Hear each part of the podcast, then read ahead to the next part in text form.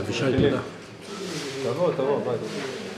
תודה באמת, כי אני יצאתי עכשיו החוצה, אני יודע ששוב בשמונה, ואני לא יודע משום מה, שמונה וחצי, לא יודע. יצאתי החוצה בקפה, אני רוצה נכנס לאוטו, אני רוצה, מה? הייתי צריך להיכנס לאוטו, יואו, זה בשמונה.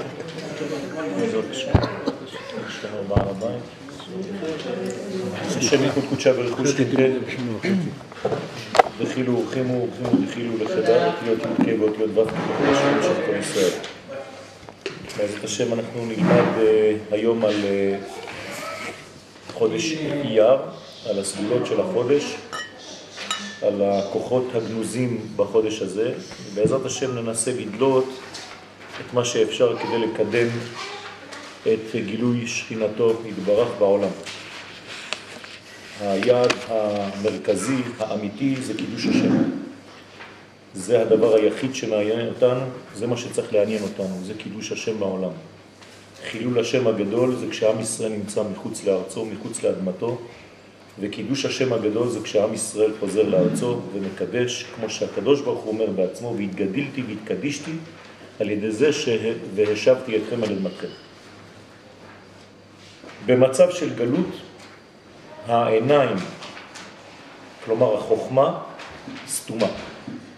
אין חוכמה, אין בינה, אין דעת, אין נבואה, אין קשר עם העולמות העליונים. זאת אומרת שהעולם הזה כביכול נמצא בהפקר בזמן הגלות. הקדוש ברוך הוא אמנם מופיע אבל בדלות, מציץ מן החרקים, באופן מאוד מאוד קטן. יש תמיד השגחה, אבל ההשגחה הזאת היא מאוד מאוד אה, עלובה. ולכן ממצן הגלות בו נסתמו עיניהם של ישראל במשך אלפי שנים, נפקחו עינינו בדור הזה, וזכינו לראות בשוב השם את שיבת ציון, היינו כחולמים. ההחלמה, כן, כחולמים, באה מעצם העובדה שהקדוש ברוך הוא מחזיר את שכינתו לציון. השכינה זה לא דבר שהוא ארטילאי, זה לא מושג אה, מופשט, זה דבר מאוד קונקרטי שמתלבש בכל אחד ואחד מבני ישראל. ולכן כשאנחנו שווים, גם השכינה חוזרת לעולם, ויש השקה בין העולמות, מה שמוביל בסופו של דבר להפנמה, להטמעה של כל הכוחות העליונים בעולם הזה. כלומר, העולם הזה הופך להיות בריא יותר ברגע שיש גילוי שכינה. האנשים בריאים יותר, חזקים יותר, שמחים יותר, מאושרים יותר, מצליחים יותר, הכל מלא ברכה. למה? כי הקדוש ברוך הוא הוא מקור הברכה, וכשהוא יורד לעולמנו, הוא נכנס בעצם לכל הרבדים של החיים, במחשבות שלנו, בדיבורים שלנו, במעשים שלנו. כשאין את זה, חז ושלום, זאת אומרת שהשכינה איננה, אז יש כעס גדול כי יש בעצם ניתוק ורוגז בין העולמות חז ושלום. לכן כשהקדוש ברוך הוא חוזר, יש כאן הלחמה. אז כחולמים זה גם הלחמה, כן, קשר בין העולמות. שיבת ציון היא רפואתו של עם ישראל מן הגלות הארוכה. לא הבאתי את זה כאן, אבל כמובן שאם עם ישראל נרפא ממחלתו, אז כל העולם כולו בעקבותיו. כי עם ישראל בעצם אמור לרפא את העולם ולהחזיר את העולם לבריאות המקורית שלו. אייר, ראשי תיבות, אני י' כו' עם שם אדנות, רופאיך. זאת אומרת שזה הראשי תיבות. בחודש אייר, כבר מששת ימי בראשית, תמון הכוח לרפא את המציאות התחתונה. אני שוב חוזר, המציאות התחתונה חולה רק בגלל שאין קשר.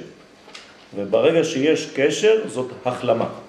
מאז החל פינו להתמלא שחוק ולשוננו רינה, אסור שפיו של אדם ימלא שחוק בחוץ לארץ, ככה כתוב בגמרא, וכשחוזרים לארץ ישראל, ובעזרת השם לאט לאט בונים את המקדש, מתחיל הפה להיפתח מחדש, הוא מתמלא בשחוק, הלשון שלנו ברינה ובהודיה, זאת אומרת חודש זה אנחנו זוכים לגלות את האפשרות שיש בתוכנו להודות ולהלל לצור ישראל וגואלו. הגענו לרמה חדשה, תא חזה. אלפיים שנה היינו בתשמע. ארץ ישראל שייכת לתכונה של ראייה, ולכן חודש אייר גם כן חשוב וקשור לראייה, לראות, וכמובן שזאת תורתו של רבי שמעון בר יוחאי, הזוהר הקדוש, תורת הזהירות, תורת הזוהר, תורת ההזהרה, התורה שמאירה מחדש את התורה בעין חדשה, בעדשה חדשה, שמאפשרת לנו לראות את הפנימיות של הדברים. לכן מיטה שמה של הגמרא, עלינו לתחז, בו וראה. לתחילת גילוי השכינה הנובע מן החיבור בין שם הוויה לשם אלוהים. זה החידוש. החידוש הוא שבארץ ישראל הקדוש ברוך הוא יורד. יורד, בסופו של דבר פירושו מתגלה. וזה אומר שבשמות אני צריך לראות את זה, להיפגש עם שילוב בין שני שמות, בין שם י' כב' כשם הוויה ברוך הוא, לבין שם אלוהים שמתלבש בטבע הבריאה. מתי עם ישראל זוכה שיש לו אלוהים? כשהוא נמצא בארץ ישראל. הגמרא שוב חוזרת ואומרת, כל מי שדר בחוץ לארץ דומה כמי שאין לו אלוהים. למה אין לו אלוה? כי בעצם היהדות שלו היא בשמיים, היא לא קונקרטית, היא לא חיה, היא לא נושמת. ולכן בארץ ישראל הקדוש ברוך הוא תמיד משלב את השמות, זה סוד גדול, ולכן הבאתי לפחות מקור אחד. אתה הורית לדעת, בכוונה את המקור הזה, כי יש כאן עניין של ראייה, הראו לך אתה הורית לדעת, כלומר הראייה שלך והדעת שלך הולכים ביחד, כי מה? כי י' כו' הוא האלוהים. אין עוד מלבדו. מה זה אתה הורית לדעת? בגלל שאני מוליך אותך, בגלל שאני מביא אותך אל הארץ הזאת, אז יש שילוב בין שני השמות. הקדוש ברוך הוא שב לעולמו דרך שיבתנו, כן, לארץ ישראל, ומעתה עלינו לפעול את תפקידנו לגלות את ערכי השם כאומה בארצה. כלל חשוב שהרבה שוכחים, חושבים שאנשים צריכים להיות רק באופן אינדיבידואלי שומרי תורה ומצוות. זה לא מה שהקדוש ברוך הוא מבקש מאיתנו, הוא מבקש מאיתנו לעשות את זה, אבל כעם, כאומה בארצה. ואני שוב חוזר על ההבטחה האלוהית, על המפגש האלוהי הראשון עם אברהם אבינו, ששם הקדוש ברוך הוא אומר לו בברית בין הבתרים, לא חשוב לי שאתה אדם גדוי, בוודאי שזה טוב, אבל אתה לא יכול למלא את תפקידך. אני בראתי אותך כדי שתהפוך להיות עם. בינתיים העם הזה גנוז בתוכך, הוא אמור לצאת יום אחד, אני הולך לעשות אותך גוי גדול בארץ ישראל. ולכן עזוב את המקום הזה ולך אל הארץ הזאת, כי רק שם אתה מסוגל לעשות את זה כאומה. זאת אומרת שקידוש השם לא נעשה באופן אינדיבידואלי. לא זה קידוש השם שהקדוש ברוך הוא מצפה לו, אלא שנהיה עם חכם, עם קדוש, ממלכת כהנים וגוי קדוש, גוי אחד בארץ. מתוך ארץ ישראל, מכוחה של ארץ ישראל, מהחיבור שלנו למקום הזה המיוחד, אנחנו מקדשים את השם. וזה מה שהקדוש ברוך הוא אומר, אנחנו לא ממציאים שום דבר, זו נבואה. נבואה זה לא דת, זה מה שהקדוש ברוך הוא רוצה. כל אחד יכול אחר כך לעשות מזה מה שהוא רוצה, פירושים, לחדש כל מיני דברים כדי לאמת דברים שהם לא נכונים, אבל יש תורה ברורה, התורה היא ישרה. הקדוש ברוך הוא אומר למשה, תאמר לבני ישראל, רב לכם שבט בהר הזה. אין ישיבה יותר גדולה מהר סיני, אין רב ראשי יותר גדול ממשה רבנו, לא היה ולא יהיה עד מלך המשיח. ואם משה רבנו אומר שצריך לעזוב את הישיבה הכי גדולה בעולם שהייתה בהר סיני כדי לבוא לארץ ישראל, פנו וסעו לכם, זה אומר דרשני, לא צריך הרבה ויכוחים על זה. הנבואה אומרת, ואעשך לגוי גדול, ונברחו בך מכוח ארץ ישראל, כל משפחות האדמה. זוהי הבריאות של העולם שאנחנו מייחלים לה. אז הנבואה הזאת החלה להתגשם ממש בחודש אייר. למה? כי סוף סוף אחרי אלפיים שנה חזרנו לארצנו באופן שהוא מוחלט וסופי, לא תהיה יותר גלות. הנביא ישעיה אומר שזה הגלות, שזו הגלות האחרונה ולא תהיה אחריה עוד גלות. ולכן אנחנו חוזרים עכשיו וכבר לא יוצאים מכאן. וימיו, כן, מלאים הם של החודש, מאותה סגולה הנרמזת בראשי תיבות הפסוק, תשימו לב, פעמיים הלל. יתהלל המתהלל. כלומר, בחודש יר יהיה פעמיים הלל, יום העצמאות ויום ירושלים. יתהלל המתהלל. תשימו לב לראשי תיבות י' כ', השכל וידוע ה'. אלו הן האותיות של החודש. י' ה' ה' ו'. יוצא מראשי תיבות הפסוק יתהלל המתהלל, פעמיים הלל, השכל וידוע. אני יכול לפרש את זה בקלות, רק מי שיש לו השכל ודעת יכול לומר פעמיים הלל בחודש הזה. זה הפירוש שלי. צריך כדי לומר הלל ביום העצמאות וביום ירושלים, השכל וידו. זה העניין. בחינת תחז, אפילו אותיות שם החודש מורות על ראייה. מה זה אומר שההשכל וידו, הה' ו', הם דווקא בהיפוך? השכל וידו, בגלל ש... קודמת להשכלה? זאת אומרת שהשכל, כן, מביא לחיבורים. אנחנו משתמשים בשכל שלנו. אנחנו עדיין בעץ הדת, ולפני שאנחנו הולכים לעץ החיים, אז השכל מביא לדת, והדת מביא, בעצם מחזיר אותנו לגן. מחזיר אותנו לגן העדן, מחזיר אותנו לעץ החיים. בינתיים אנחנו בעולם שיש בו טוב ורע, מתוך הטוב והרע אנחנו צריכים לראות בעיניים חדות מאוד, מיוחדות מאוד, מזווית ראייה מאוד מאוד חודרת, את התהליכים. ומי שלא יעשה את זה, הוא לא יכול לראות. חכמים היזהרו בדבריכם. אומר פרקי אבות, פרק ב', אם אתם לא שמים זוהר בדברים שלכם, אתם לא תראו את זה. ותחזנה עינינו בשובך לציון, אמרתם עכשיו בעמידה, נכון? מה זה ותחזנה עינינו? אתה צריך להתפלל שתראה את זה? כן, כי הרבה אנשים כנראה לא יזכו חז ושלום לראות. הרב קוק היה מתפלא מדבר אחד גדול מאוד, שבחיים הוא לא הבינו את הדבר הזה, כי לא היה דבר מעשי כדי להבין. ביום הכיפורים בתחנון כתוב על מה שחתנו לפניך בתמהון לבב. היה אומר הרב קוק, הרב צבי, הבן, צבי יהודה, מה זה על תמהון לבב הזה? על זה שאני מתפלא ולא מבין איך הקדוש ברוך הוא עושה את הגאולה שלו. ואני תמה על זה שיש מדינה. הוא אומר, מאי מאי, ליבי ליבי על האנשים הסתומים שלא מבינים את הדבר הזה, שהוא כל כך פשוט וכל כך ברור לעינינו, וצריך כנראה חוכמה, השכל, דעת כדי להיכנס. והמשכילים יזהירו כזוהר הרקיע, ומצדיקי הרבים ככוכבים. מי שלא יהיה ברמה הזאת לא יוכל להצדיק אפילו את בני ישראל.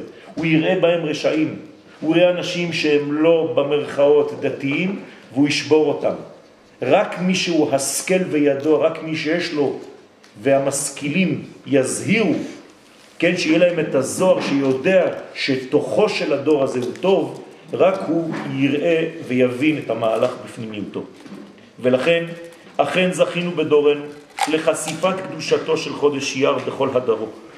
החודש הזה כמובן מוכן מששת ימי בראשית, זה לא חדש, רק שזכינו לראות את זה. אשרינו שזכינו לראות את זה. הרבה דורות לא ראו את זה, כולם חלמו על זה. אם היום היינו מאירים את המתים, הם היו אומרים לנו, אתם עיוורים? אתם לא רואים? החירות המדינית של האומה הישראלית שנקבעה בתאריך ה' באייר אחרי אלפיים שנות גלות קבעה לשיטתו של הרמב"ם את התממשותם של ימות המשיח. למה? כי הרמב"ם אומר שיש מצווה להקים מלכות. והרמב"ן אומר שזו מצווה בכל הדורות לבוא ולרשת את ארץ ישראל ולקבוע בשלטון יהודי. אני לא מכיר שם אחר לשלטון יהודי על ארץ מאשר מדינה. זה השם שיש היום. זאת אומרת שהרמב"ן קובע להלכה שצריך להקים מדינה.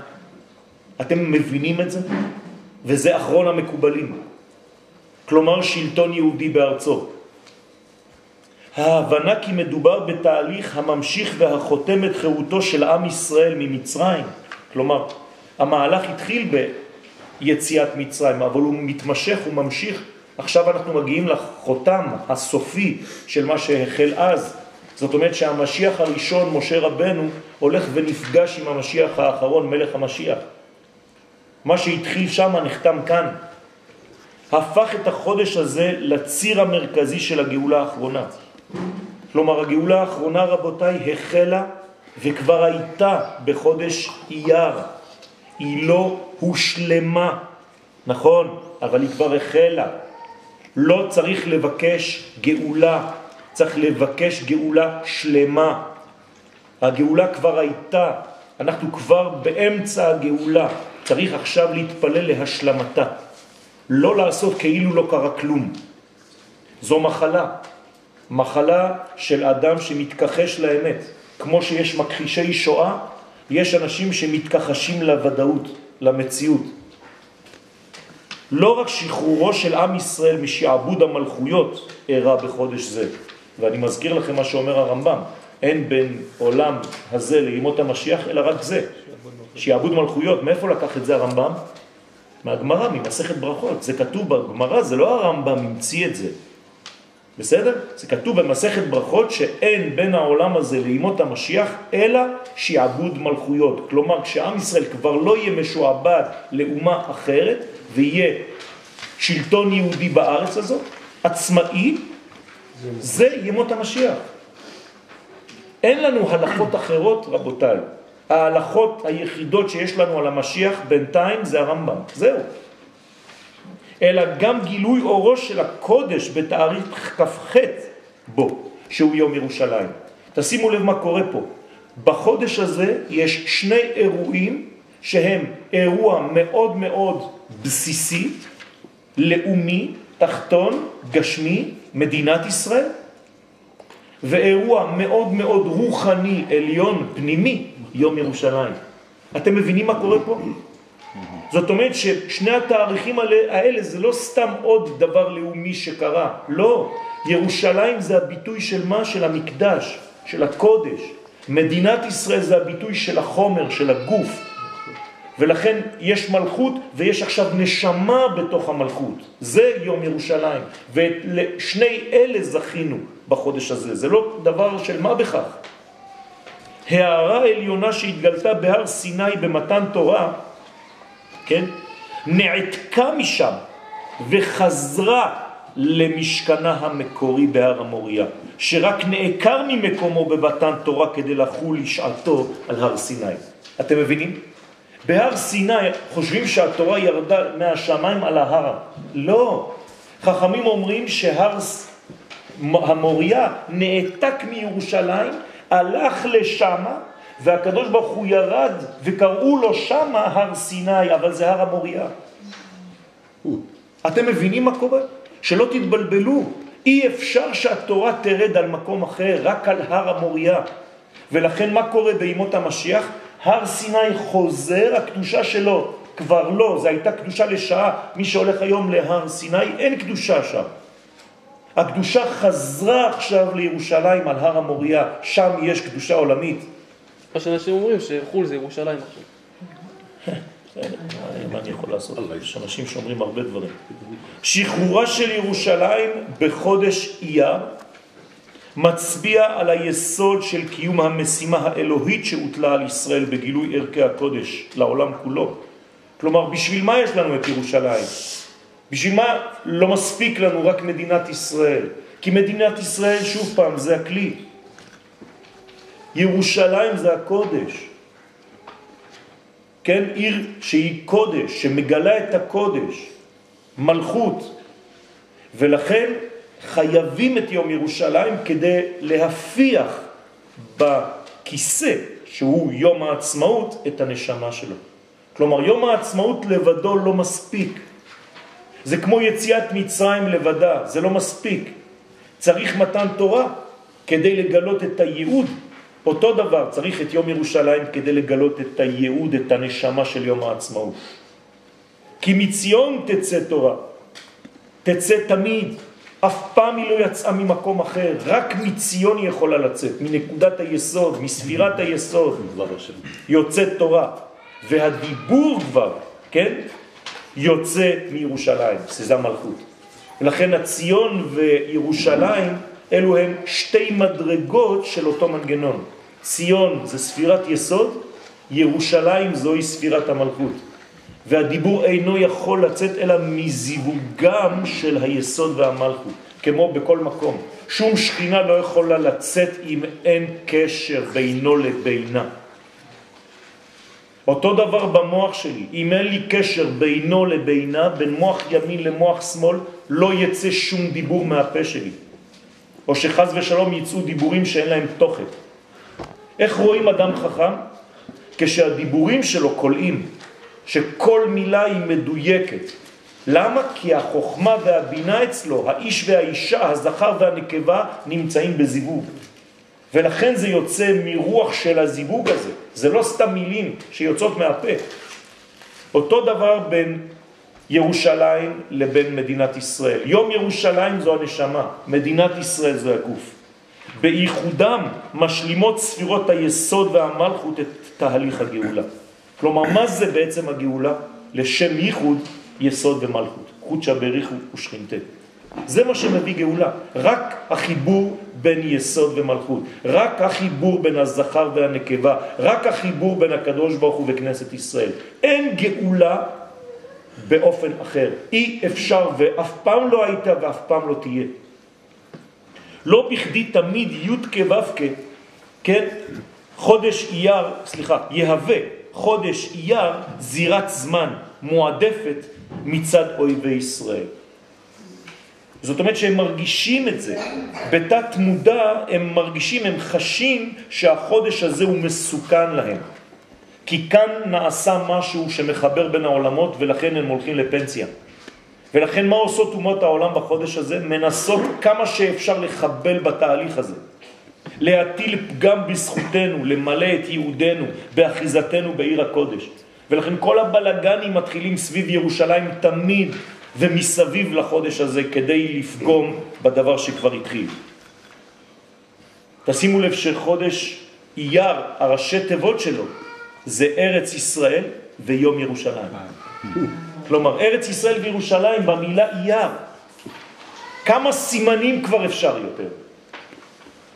חודש אייר נקבע כבר מלמעלה כזמן מיוחד להפיכתה של ירושלים למקדש עבור האנושות כולה. אתם מאמינים, נכון שיש השגחה פרטית? אתם מאמינים שהקדוש ברוך הוא אין מגירה בעולם הזה שהוא לא נמצא בה? אז איך אפשר להוציא אותו רק מהתהליך הזה, חז ושלום? איזה שטן גרם לאנשים לעוות את המציאות האלוהית הזאת, את ההשגחה הזאת? הוא נמצא בכל מקום, גם בכיס שלך, גם בפרנסה שלך, אבל רק במדינת ישראל הוא פתאום יצא וברח מההיסטוריה. חס ושלום, איך אתה יכול לעשות דבר כזה? חודש אייר משלב בקרבו את שתי הקדושות. כן, הדבר עכשיו הופך להיות יותר ויותר ברור. את היסוד הלאומי ואת היסוד הנשמתי של ישראל. היסוד הלאומי, מדינת ישראל. היסוד הנשמתי, ירושלים עיר הקודש. הרב קוק זצ"ל כבר כתב ברוח קודשו בספר אין היה, שבת, דף 185, שבת ב', יש לצערנו רק ארבעה כרכים של אין היה, ברכות א' וב' ושבת א' וב'. לא זכינו ליותר מזה, חבל.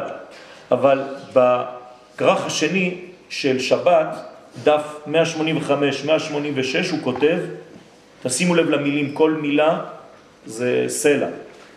הזמן יש לו תכונה עצמית, כלומר, פירשתי לכם, ערך משלו. הקדוש ברוך הוא הטביע בזמן חותמו עם אפשרויות, כמו שכל אחד ואחד מאיתנו יש לו זוויות שונות של גילוי, כולנו מגלים את אור השם, זה אותו אור רק בזווית של כל אחד ואחד מאיתנו. ולכן אני לא יכול לשלול, אני פשוט יכול להתווכח עם שיטה אחרת, אני לא יכול להגיד שהיא זרוקה. לכן כל זמן יש לו את הכוח שלו, ותכונה אמצעית, כלומר גם תכונה עצמית וגם תכונה אמצעית. ועוד פעם בסוגריים, זמן של הכנה למטרה אחרת. כלומר, הזמן הוא גם דבר בפני עצמו והוא גם מכין למשהו. תכונה עצמית, אז השלב הראשון, מצד אותם ההופעות והרווחים. יש לו כוח, לכל זמן יש כוח. אם אני דולה את הכוח הזה, אני יכול לגלות עוד חג בשנה. זה מה שקורה בתהליכים, איך נמצאים החגים, איך אנחנו ממציאים חגים. כי פשוט אנחנו קולטים את האנרגיה שנמצאת באוויר והופכים את זה למציאות. ולכן יש לי חנוכה, פתאום. לא היה שנה שעברה, עכשיו יש. למה? כי פשוט ידעתי להשתלב בכוח הקוסמי בחודש כסלב, לקחת את האנרגיה הזאת ולחסל את האויב שלי. אותו דבר בכל המועדים, אותו דבר בכל החגים, אותו דבר בכל הזמנים. ולכן יש הופעות ויש רווח מכל הופעה כזאת. העידונים והעינוגים של הזמן ההוא בעצמו. רק שאני צריך לגלות את זה. והחלק השני, האמצעית, כלומר הזמן שתכונה אמצעית, היא מצד אותו התוכן שזה הזמן רק מכשיר ומכין למדרגה יותר עליונה. כלומר, לא רק שיש לו מציאות בפני עצמו לאותו זמן, הוא גם מדרגה, קרש קפיצה לעוד יותר. הוא מלאה מזו שהוא בעצמו מוכשר לזה. כלומר, זה יותר מההכשרה של עצמו, יותר מהתכונה העצמית, יש לו גם הכנה למשהו עוד יותר גדול שהוא בעצמו אותו זמן עדיין לא גילה. אתם מבינים מה אומר הרב קוק כאן? הוא אומר שבעצם אם אני יודע להשתמש, למשל היום היה יום שני, נכון? אם אני יודע להשתמש ביום השני הזה, שהיה וכבר לא יהיה יותר, זהו, נגמר מהעולם, חלף. אם הייתי יודע להשתמש ביום הזה בתכונה האנרגטית שיש בו, הייתי אמור לעשות ממנו משהו מיוחד שאף פעם לא היה ואף פעם כבר לא יהיה באותה תכונה. אבל זה לא מספיק. הוא גם הכשיר אותי והכין אותי ליום שלישי וליום רביעי. משהו שמגלה עוד מדרגה שאפילו הוא, יום השני, לא יודע. אין לו את זה. הוא רק קרש קפיצה למשהו יותר גבוה ממנו. וככה צריך להתייחס לזמן. כל זמן הוא מדרגה שאני דורך עליה כדי לעלות יותר גבוה ליום אחר. זאת אומרת שאני רק הולך וטוב. אני רק הולך ומשתכלל, העולם רק הולך וגדל, העולם רק הולך ומתפתח לכיוון של גאולה. אי אפשר לחזור אחורנית, זה לא קיים. אתה יכול להיות באיחור בתהליך הקוסמי, אבל התהליך הקוסמי לא מחכה לך, הוא מתקדם. אתה אולי קצת באיחור, כי אתה בעצם נפלת לכל מיני חורים שחורים של בעייתיות מאוד מאוד אינדיבידואלית קטנה שהשכיחה ממך לרגע אחד את המהלך הכולל. כי עכשיו אתה דואג לבעיה הספציפית שלך. לגיטימי, אבל מסוכן. כי ברגע הזה אתה בזבזת יום קוסמי גדול, בגלל הבעיה הקטנה. תשימו לב למה אני אומר. זה כמו לעשות זום עם מצלמה על קטע מיוחד. כל השאר הופך להיות בערפל. כי אתה עכשיו התמקדת רק על נקודה אחת. זאת הבעיה שלנו. כל פעם שאני יותר מדי על בעיה ספציפית, על נושא ספציפי, ואין לי ראייה כוללת על כל הנושא, אני מאבד בעצם את כל העיקר בגלל שהתמקדתי בדבר אחד. בהגזמה מבוקרת, זה נקרא עבודה זרה. כי לקחתי רק את הדבר הזה ולא ראיתי את כל מה שמסביב. אי אפשר לקיים חיים בצורה כזאת. אי אפשר לנהל חיים בצורה כזאת.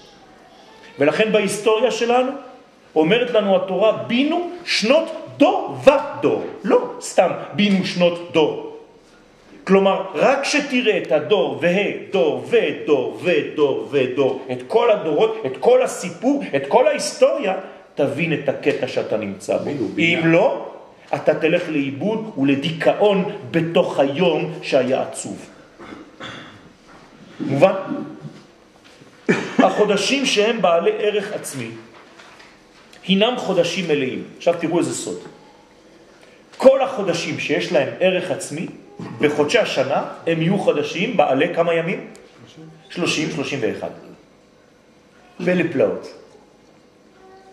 ואותם המשמשים רק כמעבר לדבר אחר, הם יהיו חודשים חסרים של 28-29 ימים. זה חידוש בחיים שלכם לא שמעתם. זאת אומרת, איך אני יכול לדעת אם החודש שאני נמצא בו הוא רק אמצעי ל, או כוח עצמותי, לפי חסר או מלא? יש מתנה יותר גדולה מדבר כזה? תראו איזה סוד הקדוש ברוך הוא נותן לנו דרך חכמי ישראל. כך ממשיך הרב, זה הרב קוק, כן? וכותב, בחודשים מתואר הדבר בתיאור החודש המלא והחסר. הנה, עכשיו אני הולך לגלות לך סוד, אומר הרב. פלא פלאות. לפי החודש אתה תראה בדיוק אם החודש הוא אמצעי או עצמותי. המלאות, כלומר החודשים המלאים, או המלאות, כן, ככה אני מתאר שהוא רצה לכתוב, זה הסגנון שלו, מורה על הרחבת הזמן מצד תוכנו העצמי של החודש. כשהוא מלא זה אומר שהוא עצמותי, שהוא עצמי. והחסר מורה יותר על תכונתו האמצעית. החידוש המתגלה בחודש יר הוא שייכותו לשני המימדים יחד. איך? אותו חודש, אומר הרב, הממציע בין הופעת יציאת מצרים להופעת מתן תורה, עכשיו הרב קוק לא מדבר על מדינת ישראל, לא הייתה, אבל מה הוא רואה כבר בחודש הזה? שיש בחודש הזה גם את יציאת מצרים וגם את מתן תורה, כלומר זה החודש ה... כן, מחבר ביניהם. אין יום עצמאות, אין יום ירושלים, לא היה בינתיים. אבל הוא יודע שהחודש הזה, אם הקדוש ברוך הוא שם אותו באמצע ניסן וסיוון, כנראה שהחודש הזה יש לו גם כן כוח בפני עצמו, והוא גם כן כוח מקשר בין שני החודשים. איך הוא קורא לזה? בין יציאת מצרים למתן תורה. כלומר, בין, למושגים שלנו עכשיו, מה זה יציאת מצרים? לאומיות. ומה זה מתן תורה? קודש. כלומר, יום העצמאות שייך ליותר למי? ליציאת מצרים. ומתן תורה שייך יותר למי? ליום ירושלים. פלא פלאות. מצד ייחוסו אל הגודל שבאלה המעמדים. יש לו תואר שביל ממציע. תשימו לב למילים המדויקות. הוא שביל ממציע, הוא אמצעי, הוא חודש מעבר, הוא גשר בין שני סוגים של דברים, בין חומר לרוח, בין גוף לנשמה. כלומר, בחודש הזה מה אפשר לעשות? הרי אמרנו, אני אדוני רופאיך, נכון? איך הוא רופא? מה זה רפואה? שהגוף והנשמה חיים בהרמוניה. לכן אם אין גוף ונשמה בחודש הזה לא תיתכן רפואה. לכן איזה חודש נקבע לרפואה? יר, כי יש בו גם כן גוף ויש בו רוח. יש בו עצמאות ויש בו גם קודש ותוכן. אי אפשר בלי שניהם ביחד. שלעומתו מצטייר תיאור החוסר בחודשים, ולכן אם זה רק קטע אחד, אז החודש הוא חסר. אבל יש עוד אופן באמצעית שהוא מטרה לעצמה. כוח מורכב שמכשיר לקלוט שני אורות. זה הכוח כוח של חודש אייר. הוא מכשיר לקבל שני סוגים, שני אור. הקניין של יציאת מצרים הוא קניין האופי, העצמי שבחירות האומה. תשימו לב מה אומר הרב. החירות של האומה זה יציאת מצרים. הוא לא מתייחס ליציאת מצרים כחג דתי. יציאת מצרים זה חופש לאומי, זה גוף שמשתחרר מעול הגלות, הוא כבר לא שייך לי לפרעה, אבל הוא עדיין לא עצמו, הוא לא יודע מי הוא. את מה הוא צריך? את התורה. את הזהות האמיתית, זה רק התורה. לכן יש מצד אחד יציאה ממי שלא אני, משעבוד, אבל זה עדיין לא אני, אני לא יודע מי אני, אני כבר לא משועבד. אבל עכשיו יש כוח אחר מצד היחס לקודש, לזהות האמיתית שלי. והתכונה של מתן תורה, הלא היא אותו האור האלוהי שראוי להיקלט רק בהיות העצמות הישראלית כבר משוכללה ומוצאה לאור. אומר כאן הרב דבר נפלא, מי שלא, מי שלא, מה? עצמאי לא יכול לקבל תורה. מי שלא חופשי, חירותי בנפש שלו, לא יכול לקבל תורה. היום מכניסים את האנשים למגירות. מה? אין לך עצמאות, אתה לא אדם חופשי, אבל מכניסים לך מיד, מיד אינפורמציה, ואתה חושב שאתה תלמיד חכם. זה לא נכון. אתה תגיע עד שלב מסוים ולא תגדל יותר. לא תוכל, כי אתה לא חופשי בנפש. הנפש שלך פוחדת מלשאול שאלות אמיתיות.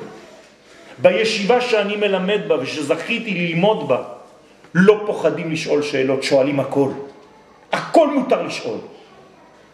למה? כי אם זה לא היה נכון, אתה לא יכול ללמוד. אתה חייב להיות חירותי לחלוטין. לא משתיקים אותך. אולי אין תשובות לכל, אבל מותר לך לשאול. וחובה לך לשאול ולדרוש. זה סוד בית מדרש אמיתי. לכן רק אדם שהוא חופשי בפנים יכול לקבל תורה. מי שאין לו חירות עצמאות פנימית, אני אוסיף מילה, אומץ, לא יכול לקבל תורה רבותיי. רק אנשים אמיצים יכולים להיות גדולים בתורה וחדשנים בתורה. החודש האמצעי, ירח זיו, הוא אשר קלט את ההכשר המורכב של העצמות הטיפוסית הישראלית והקליטה העליונה של אור התורה. כל זה הרב קוק, רבותיי, לפני שקמה מדינת ישראל. רק החודש הזה הוא אומר, חודש זיו. מה זה חודש זיו? אתם יודעים מה זה זיווה? מה זה זיו אלוהי? זה בעצם שהשכינה יורדת, שהמיץ האלוהי חודר לעולמנו. אומר זה בחודש הזה. זה החודש של גילוי של הר המוריה. אני לא יודע אם עשו בכוונה מור, אבל אם יום ההולדת שלך חל בחודש הזה, זה לא סתם. זה שייך לדבר הזה. אז יום הולדת שמח, תוך כדי. ומתוך אופיו המיוחד של החודש, יש בו גם כן משום תוכן עצמי מורכב. תשימו לב, מורכב. אנשים גדולים הם אנשים מורכבים. אי אפשר להכניס אותם למגירה, לא מבינים אותם. יום אחד הוא מופיע עם כובע כזה, יום אחד הוא מופיע עם כובע אחר. הוא כמעט משגע אותך. זה הדבר הראשון שנפגשתי איתו עם הרב שלי. יום אחד היה אומר לנו משהו, יום שני פתאום איזה גוון אחר, ואני אומר, מה, זה, יש סתירה? הוא אומר לי, לא, זה לא סתירה, זה פשוט מורכבות. לא הבנת. קומפלקסיטה. שעל כן אייר, תשימו לב מה הוא אומר כאן, דהי שתה עבורי עברוה. מה אומרים חז"ל? בגלל שחודש אייר יש לו את הכוח הזה, הוא, הנה, בסוגריים, אייר של שנת יציאת מצרים היה חודש מעובר. כלומר, מה עשו עם החודש הזה? הוא היה חודש רגיל, ומילאו אותו. איך אפשר למלא חודש? אמרנו שזה או חסר או מלא. הנה החידוש. תגידו, זה מפריע לכם? זה משנה לכם אם חודש של יציאת מצרים עיברו אותו או לא? למה חכמים דואגים לומר לנו אינפורמציה כל כך שולית לכאורה? זה לא שולי בכלל. כשיצאנו ממצרים, הקדוש ברוך הוא עשה פעולה על החודש הזה, הוא עיבר אותו. זה חודש שנכנס לעיבור. הוא שינה את התכונה החסרה לתכונה מלאה. זאת אומרת שיש לו גם זה וגם זה. הוא גם אמצעי וגם כן סגולי. פלא פלאות. גדול הוא החיזיון היודע לחבר בין הגאולה האחרונה, המיוחסת לחודש אייר, לבין הגאולה הראשונה שהייתה בניסן. זה כבר אני אומר. רק מי שיש לו שכל גדול, מי שיש לו נשמה ואמונה אמיתית, קבועה, ולא יורדת ועולה כל שנייה, רק הוא מסוגל לזה. נכון, שלפעמים אנחנו נופלים. לא הבנתי איך הוא שלם וגם חסר. זה מה שבדיוק העניין. אבל איך, איך, איך זה יוצא? זאת אומרת שביציאת מצרים, באופן מיוחד, חד פעמי, עיברו את החודש. וחכמים דואגים לומר לנו את זה. שאלו יום אחד את, אה, היה איזה תלמיד קצת אה, אמיץ, בוא נגיד ככה, לא הבין את הגודל של הצדיק של ירושלים, רבי אריה לוין. אז הוא בא לראות את הרב, אומר לו, כבוד הרב, האם אתה בן הל"ו? לא הבנתי, מה הוא שאל אותו? האם אתה שייך לל"ו הצדיקים? אה, כן, שאל את הרב. מה ענה לו הרב? לפעמים כן, לפעמים לא. תראו איזה תשובה חכמה, תלוי במעשים שלי. אני עכשיו אולי עשיתי מעשה שהכניס אותי. מה זה אומר? של"ו הצדיקים הם לא אנשים קבועים.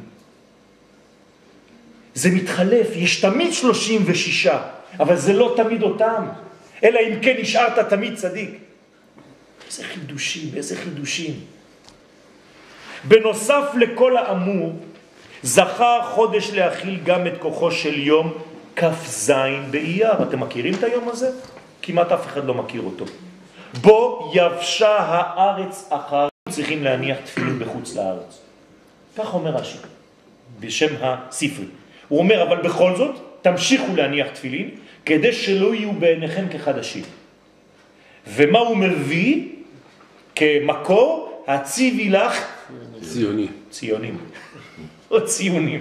כלומר, רק אם תציבי לציונים, את תמשיכי לחלום לחזור יום אחד ולהניח תפילין. אז התחלנו לצחוק שנינו, כי דרשנו, הציבי לך ציונים, הציבי לך ציונים. הוא אומר לי, אתה חושב שזה סתם? אמרתי לו, בטח שזה לא סתם. שלמה המלך החל לייסד את בית המקדש הראשון בחודש אייר. מה, שלמה היה טיפש? החכם שבאדם, מה הוא הבין? שהשכינה יורדת לעולם בחודש הזה. הוא קבע את זה עכשיו. 480 שנה אחרי יציאת מצרים, כלומר מוח, 48. האות ו' היא אות החודש. למה? כי חיבור, כי זה החיבור. זה החיבור בין כל העולמות, בין העולם הבא לבין העולם הזה, בין ה' עליונה לה' תחתונה, נכון? בשם הוויה. היא אות החיבור, חיבור של עם ישראל וארצו, חיבור של פסח עם שבועות, חיבור של אדם עם אשתו, חיבור של הנשמה עם הגוף, חיבור של מוח ימין עם מוח שמאל, חיבור של הדת ושל השכל. חיבור יום ירושלים ויום העצמאות. בספר שערי אורה, פרק ה', ספר שערי אורה, ספר חשוב שלא זז מהשולחן של הארי הקדוש. הארי הקדוש אמר שצריך תמיד שיהיה לו בכל בית ספר שערי אורה, סגולה. רבי יוסף ג'יקטיליה, אתם יכולים למצוא אותו בכל מקום. היום, בלי עין הרע, העולם שלנו מפוצץ ספרים. לא קונים כבר ספרים לפי השם, זה קילו, תביא לי קילו וחצי קבלה, תביא לי קילו וחצי מוסר, תביא לי קילו וחצי חסידות. יש לי תמונה פה, מי שרוצה להסתכל עליה אחר כך, ישתגע. הייתי באיזה רחוב שם על יד הטורים, איזה רחוב קצר, צר כזה. ריבונו של העולם, ראיתי גניזה חיצונית. בחיים לא ראיתי גניזה פנימית, אבל גניזה חיצונית. מה זה גניזה חיצונית? שביל סמטה, מלאה בספרים של מטר וחצי, הכל זרוק שם, ואנשים הולכים על הספרים ומחפשים. וצילמתי. פלא פלאות. אז טונות של ספרים. בלי עין הרע, חוכמה מצויה.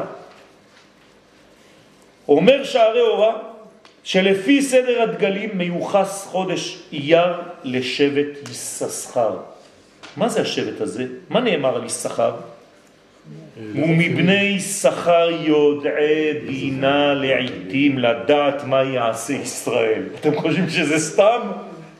כלומר, מי שמבין את החודש הזה, זה כמו יששכר, הוא יודע את הסוד, הוא מבין את העיתים, את הזמנים, את העיתויים של הדברים, אל תפספס את זה, אל תחמיץ. זה, זה בדיוק הם היו מעברים, הם היו יודעים את זה, והם שייכים לחודש הזה. ובאמת נתגלתה בחינה זו של יודעי בינה לעיתים, כן?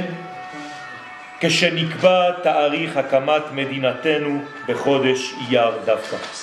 בעזרת השם נעשה ונצליח, נמשיך את מה שהקדוש ברוך הוא כבר נתן לנו במתנה גדולה, נודה לו, נהלל בפניו, בפה מלא, בלי להתבלבל, בלי להתבייש, בלי לשאול שאלות קטנות, כן ככה, בלי ככה. תהיה שלם, כשאתה רוצה לשמוח, אתה לא שואל אם אתה רוצה לשיר או לא. תגיד לי, מותר לי לשיר עם ברכה? תשיר, אתה מרגיש שזה טבעי מבפנים, אתה רוצה להודות לשם, אין דבר יותר בריא מאשר לשיר. תוציא את זה באמת. אתם לא מבינים, אני אספר לכם רק אנקדוטה קטנה. התקשרו אליי מרמת בית שמש אתמול. אנשים שרוצים שאני אצלם להם את התפילה ביום העצמאות כאן כדי לשלוח להם שם, כי שם אין. לי עין הרע, מה זה? מה זה? ביקשו ממני לשלוח להם סרט כדי רק להיות בחוויה הזאת. אנחנו רוצים לנשום. אז בעזרת השם נעשה ונצליח, הקדוש ברוך הוא כבר פתח לנו את כל השערים, נשארו כמה דברים קטנים. יהי רצון שלא נבזבז את עצמנו לשטויות, לדברים קטנים, לכל מיני תככים קטנים, לכל מיני לשון הרע, לכל מיני דברים שמדברים על כל אחד ואחד. רבותיי, כל הדברים מתגלים בסוף. לא לדבר אחד עם השני, אחד על השני. חבל. אנחנו חבורה של אנשים שאני כל הזמן מתפלל שנהיה הרגל שתגלה את קודשא בריחו בעולם. תשמרו על החיבור הזה, על האהבה הזאת, כי היא בעצם המנוע של כולנו. אמן כן יהי רצון. חודש טוב. טוב, תודה וברכה למשפחת ריבלין על האפשרות בעזרת השם לומר דברי תורה, שהבית יהיה מלא בשפע, בגשמיות וברוחניות. אמן כן יהי רצון.